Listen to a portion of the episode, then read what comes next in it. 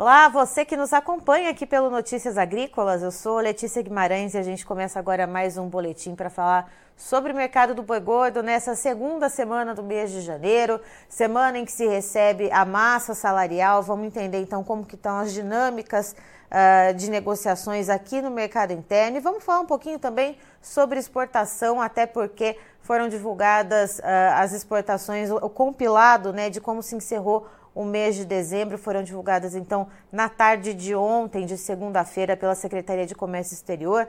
E eu trago aqui para vocês, para a gente entender essas informações, o Fernando Henrique Iglesias, que é analista das safras e mercado. Seja muito bem-vindo, Fernando. Bom dia, bom dia a todos. É um prazer estar aqui no Notícias Agrícolas e vamos falar sim sobre o mercado do boi, sobre o que vem pela frente, as tendências e falar muito sobre exportação volume exportado em janeiro, já começamos o ano aí com o pé direito em termos de volume, um crescimento importante do volume exportado, e vamos aí para um ano em que caminha, que podemos ter um recorde de embarques aqui no Brasil. É, eu me confundi, desculpa a audiência do Notícias Agrícolas. Na sexta-feira, que foi divulgado o compilado do encerramento do mês de dezembro, né, de quanto que foi exportado no mês de dezembro, e ontem, na segunda-feira, foi divulgado o resultado da primeira semana do mês de janeiro, do quanto que foi exportado de carne bovina. Mas começando pelo princípio, Fernando, vamos lá. Mercado interno aqui, uh, no final do ano a gente teve um bom desempenho em relação à demanda, agora começo do ano... Uh, está do jeito que se espera o mercado, com aquela demanda mais devagar, com a população uh, um pouco mais descapitalizada para ter acesso, portanto, à carne bovina? Bom, essa sazonalidade é bastante comum dentro do mercado do boi gordo. Né? Nós saímos de um período, último bimestre, em que a demanda é muito aquecida, tem 13 terceiro salário, tem outras bonificações ali durante esse período, tem aqueles postos temporários de emprego, tem uma série de questões que contribuem realmente para o aquecimento dessa demanda, para o aumento desse consumo no período. Agora, para primeiro bimestre, essa dinâmica muda completamente. A população ela assume uma série de despesas muito comuns a essa época do ano. Nós temos aí é, a compra do material escolar, as taxas de rematrícula, IPTU, IPVA, tudo isso acaba tornando a população é, deixando a população descapitalizada realmente e sem tanta condição de, de, absorver produtos de maior valor agregado. Dentro do setor carnes, tipicamente as escolhas da população nessa época do ano vão ficar aí nos embutidos, na carne de frango, no ovo, que são produtos aí mais acessíveis, são produtos mais baratos.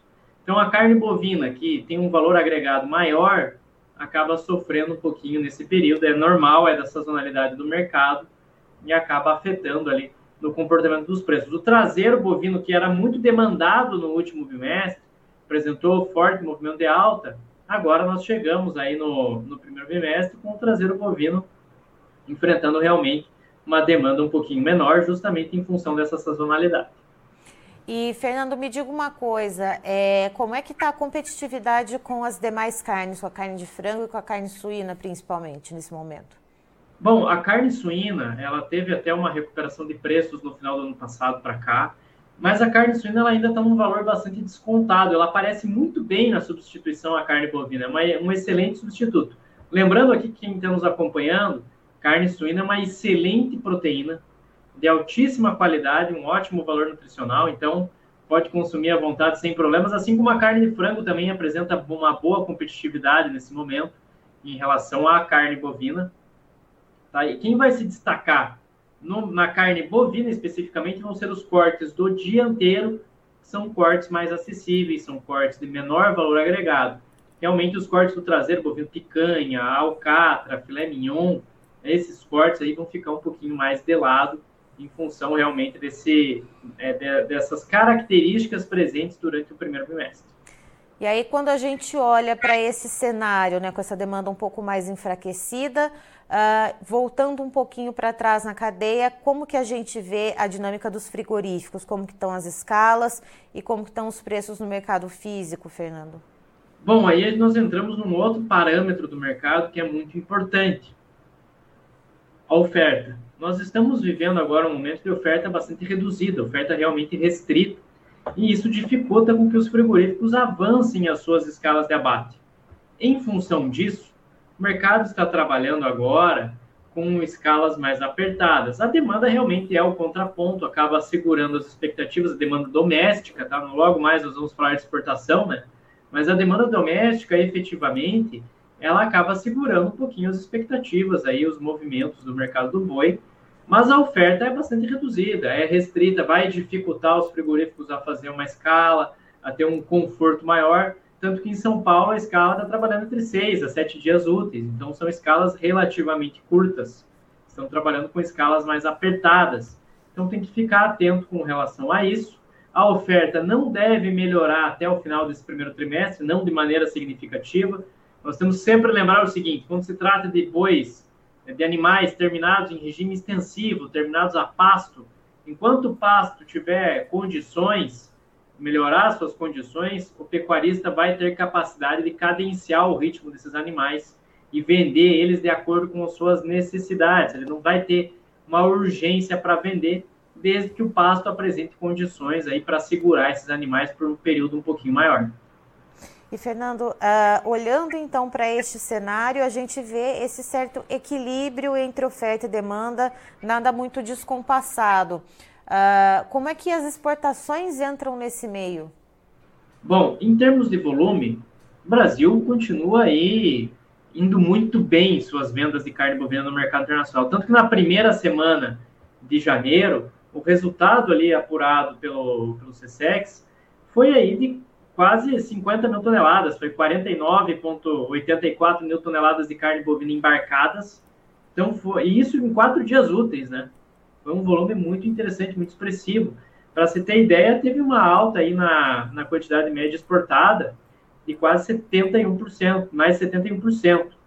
Tá? Então, foi um volume muito importante, foi um volume expressivo que foi embarcado. E isso vai ajudando a enxugar aqui o nosso mercado interno. Lógico, quanto mais você exporta, menos produto fica no mercado interno, aumenta a propensão a reajustes. O grande ponto que nós temos que colocar nessa equação também os preços pagos pela carne bovina no mercado internacional, que esses ainda seguem deprimidos. Ah, o preço médio pago pela carne bovina foi de 4.500 dólares por tonelada. Então, são preços relativamente baixos quando nós comparamos aí, em especial com o ano de 2022, né, que chegou a bater aí 7.500, quase 8 mil dólares a tonelada da carne bovina. Agora nós temos aí a tonelada da carne bovina sendo negociada a 4.500, então realmente isso acaba influenciando na decisão dos frigoríficos. Uma potencial elevação dos preços da carne bovina no mercado internacional permitiria de fato avanços mais consistentes em relação a preços do boi gordo aqui no mercado interno. E, Fernando, o que, que seria necessário para que esse cenário mudasse? A gente vê essa, essa depreciação nos preços, não só da carne bovina, mas a gente vê para a carne suína brasileira exportada, carne de frango também, e isso há alguns meses, né? A gente vê esse cenário acontecer. O que, que seria necessário uh, que ocorresse internacionalmente para que esse cenário começasse a mudar? Bom, só para dar um pouco de contexto para quem está aqui nos acompanhando, essa queda dos preços pagos pela carne bovina no mercado internacional ela está diretamente atrelada à situação da China, em dois aspectos diferentes. O primeiro, a situação econômica da China. O governo chinês apresenta um pacote de estímulos no último ano para tentar fazer com que a economia chinesa ela retome aquele crescimento que nós estávamos acostumados a ver aí próximo dos dois dígitos ao ano. Ela retome esse tipo de crescimento de uma maneira mais é, contundente via juros mais baixos. Ela está tentando melhorar os indicadores de crédito ali, é, com crédito mais acessível, é, melhorando o mercado imobiliário, melhorando os indicadores de construção civil, gerando aquilo que nós chamamos de ciclo virtuoso da economia, quando um setor é, beneficia o outro e vai gerando uma, uma vai afetando ali, vai gera um efeito dominó sobre a atividade econômica. Na teoria, isso é mais fácil de acontecer do que na prática. O que nós temos de entendimento é que todos esses pacotes de estímulo que o governo chinês adotou do ano passado para cá vão surtir efeito aí entre o terceiro e o quarto, possivelmente no terceiro trimestre desse ano vai estar mais visível essa movimentação e isso vai permitir que aumente, né, que melhore os indicadores de demanda na China. Outro aspecto é o seguinte: a moeda chinesa com juros tão baixos acabou se desvalorizando demais. Então, até mesmo para compensar esse processo de desvalorização monetária, é, o importador chinês acabou reduzindo preços de proteínas de origem animal e a China tem um grande peso dentro desse mercado. E o outro aspecto que também precisa melhorar é a suinocultura chinesa. A suinocultura chinesa atravessa por uma crise terrível. O governo chinês, ano passado inteiro, fez, é, atuou no mercado compondo estoque público, fazendo reserva estatal de carne suína, comprando carne suína no mercado para tentar enxugar o mercado interno que realmente convive com excesso de oferta. O governo chinês fez uma série de medidas ali para ajustar a sua produção, para adequar a sua produção em relação ao consumo. Tanto que as estimativas que nós temos hoje é de diminuição da produção de carne suína na China para esse ano é, e vai, vai ter uma vai ter que fazer realmente um ajuste para que a suinocultura chinesa hoje ela seja é, superavitária novamente. O custo para produzir carne suína na China é muito alto, tá? é muito elevado você produzir, é muito caro você produzir carne suína na China.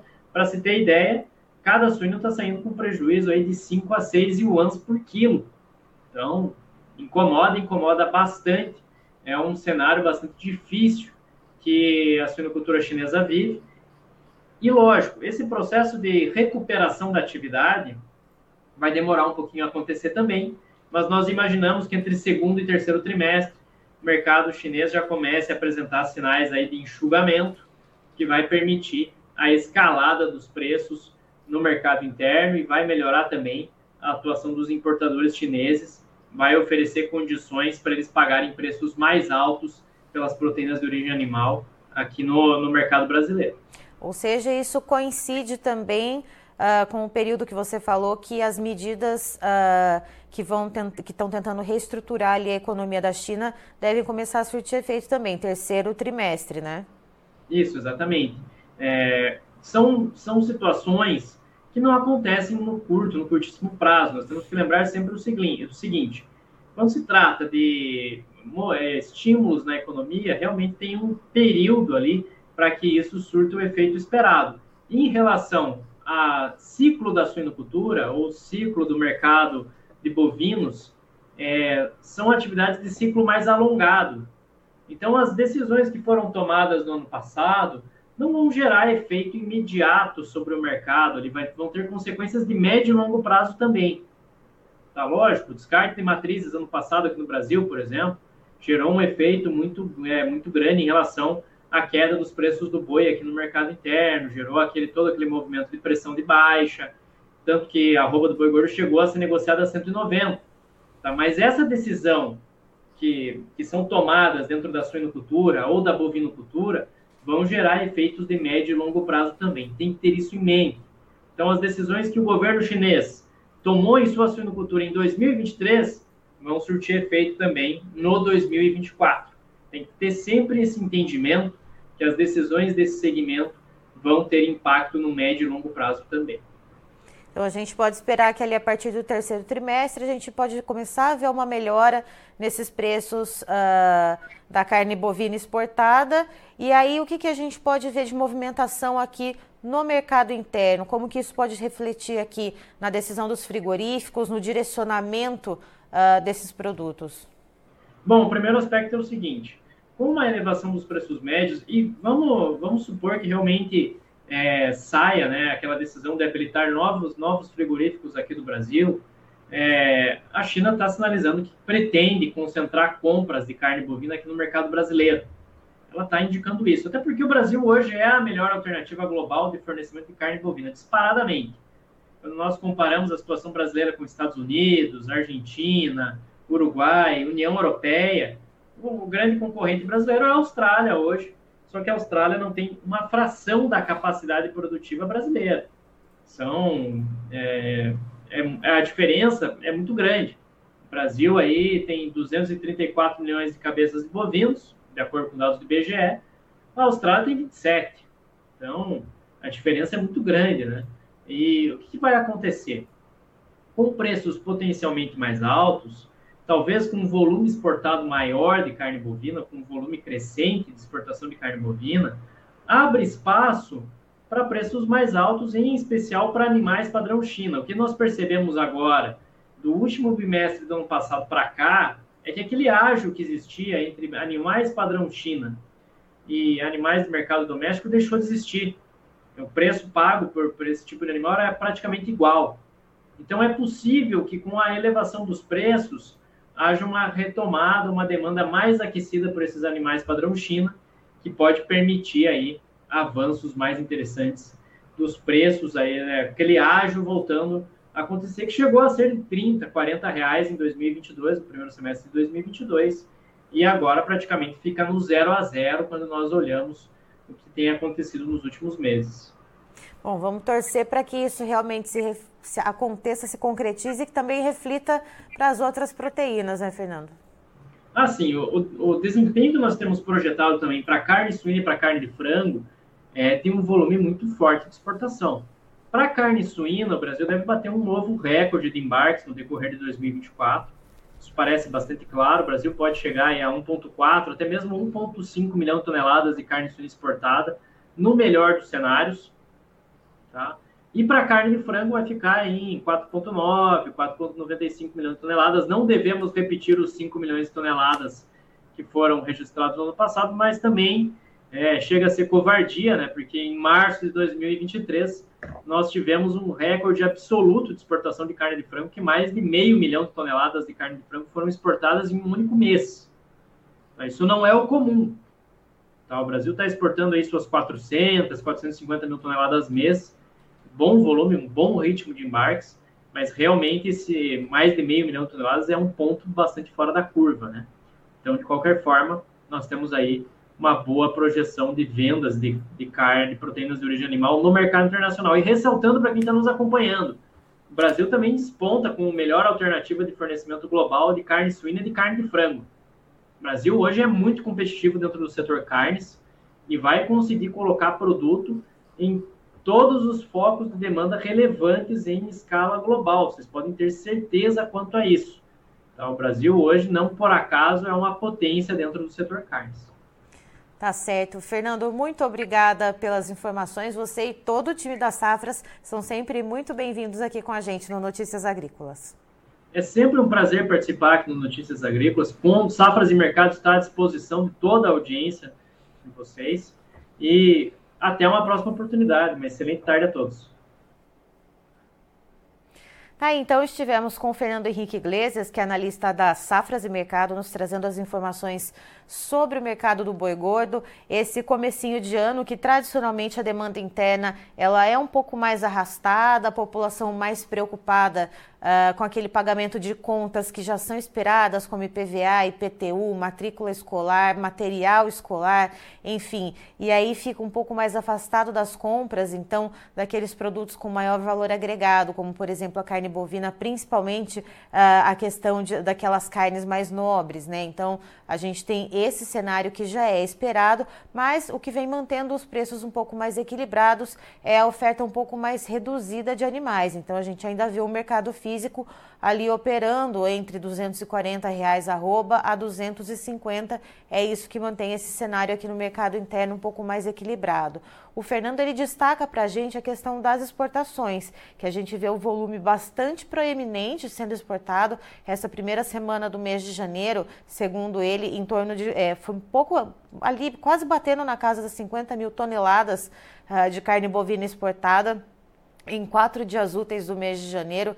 Isso é bastante coisa. O que vem atravancando um pouco é a questão do preço pago pela proteína animal, não só a carne bovina, mas a carne suína, a carne de frango brasileira. A gente vê isso há meses acontecendo né, os preços vindo bastante aquém do que a gente via em anos anteriores, em meses anteriores. Mas, segundo Fernando, uh, existe um horizonte ali perto do terceiro trimestre do ano que as coisas podem começar a melhorar para os preços da proteína exportada. Isso porque uh, há uma previsão de que a suinocultura lá na China comece a melhorar. Vamos lembrar que a suinocultura chinesa está passando por uma crise bastante severa, pelo menos desde o mês de agosto, com preços em queda, com o, o o Estado chinês ali formando estoques para tentar enxugar um pouco uh, esse, esse montante de carne, tentar equalizar um pouco os preços e também a economia, a economia chinesa que precisa ali uh, ser retomada, né, um, uma retomada de crescimento. Né? Vamos lembrar que tem a questão das incorporadoras imobiliárias, enfim, muitos outros fatores que vêm prejudicando a economia chinesa e algumas medidas vêm sendo tomadas e claro que não é do dia para a noite que as coisas se resolvem e a previsão é que lá pelo terceiro trimestre desse ano de 2024 a gente comece a ver a chave virar, ou seja, pode ser que os preços pagos pelo maior comprador de proteína animal do Brasil comecem a melhorar também. Antes de terminar, queria trazer para vocês os preços na tela, por favor, Christian. Vamos lá então, o contrato de janeiro agora de 2024 para a arroba do boi na B3, a gente vê uma leve queda de 0,18% com a arroba valendo R$ 247,95. O fevereiro, uma queda de 0,34%, cotado a R$ 246,15. Para março, a gente vê uma queda de 0,35%, com a arroba bovina valendo 245 reais redondinho. Para abril, a gente vê um movimento de estabilidade com a arroba bovina cotada em R$ 242,50. E a referência para o CPEA do boi gordo para o estado de São Paulo, uh, a gente vê arroba com uma leve alta de 0,48%, valendo R$ 252,65. Eu encerro por aqui, já já tem mais informações para você. Notícias agrícolas, informação agro relevante e conectada.